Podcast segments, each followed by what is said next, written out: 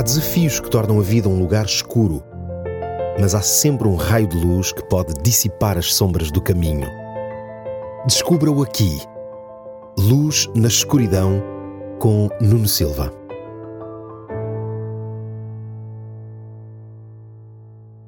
Foi publicado recentemente em Portugal um artigo escrito por dois psicólogos sobre o impacto da pornografia no ser humano.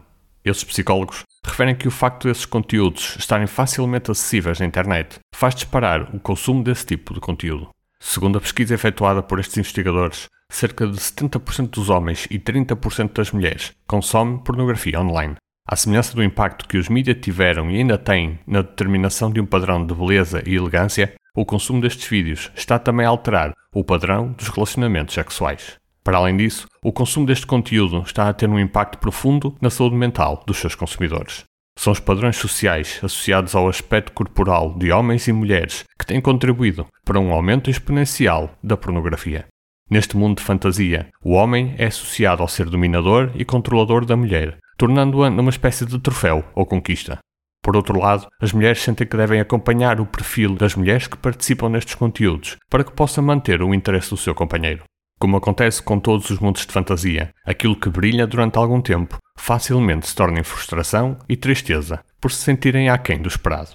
Esta investigação demonstrou que os consumidores frequentes de material pornográfico online têm níveis inferiores de autoestima, insatisfação em relação ao próprio corpo e níveis superiores de afeto negativo que poderão levar ao desenvolvimento de depressão e ansiedade, bem como dificuldades na construção de relacionamentos íntimos adequados e sentimentos de insatisfação relacional e sexual. Mas será que a Bíblia apresenta algo relacionado com as relações sexuais? Talvez para alguns possa parecer estranho o facto de um livro dirigido por Deus ter este tipo de referências, mas a verdade é que tem mesmo.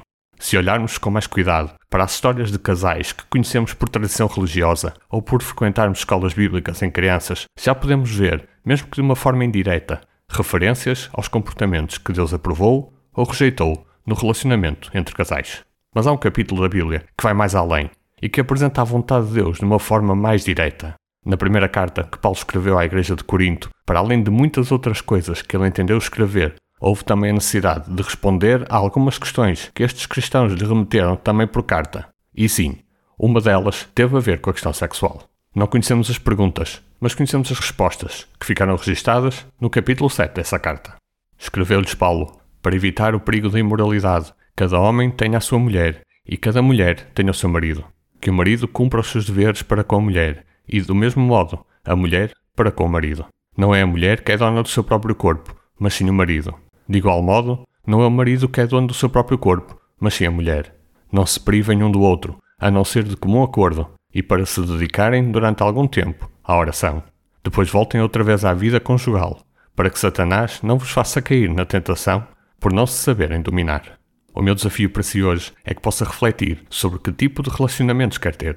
Se for consumidor de algum tipo de conteúdo que esteja a deturpar a forma como vê as relações sexuais e até prejudicar o seu relacionamento Peça ajuda a Deus para que possa deixar de consumir esse conteúdo e assim conhecer um padrão bem melhor e bem mais saudável do que aquele que esse mundo de fantasia lhe apresenta. Se não costuma consumir pornografia, não pense que está imune. A qualquer instante, pode ser atraído para ele e trazer uma desgraça para a sua vida. Peça a Deus para que ele o mantenha longe desse vício e desse conteúdo, mas também para compreender como deve ser a sua vida íntima. A pornografia não é a única forma de ter um relacionamento tóxico com a sexualidade. O meu desejo é que você e eu possamos compreender o padrão de Deus para a intimidade nos nossos relacionamentos, para que eles sejam uma bênção divina e contribuam para um melhor bem-estar interior. Até ao próximo programa. Há desafios que tornam a vida um lugar escuro, mas há sempre um raio de luz que pode dissipar as sombras do caminho. Descubra-o aqui. Luz na escuridão com Nuno Silva.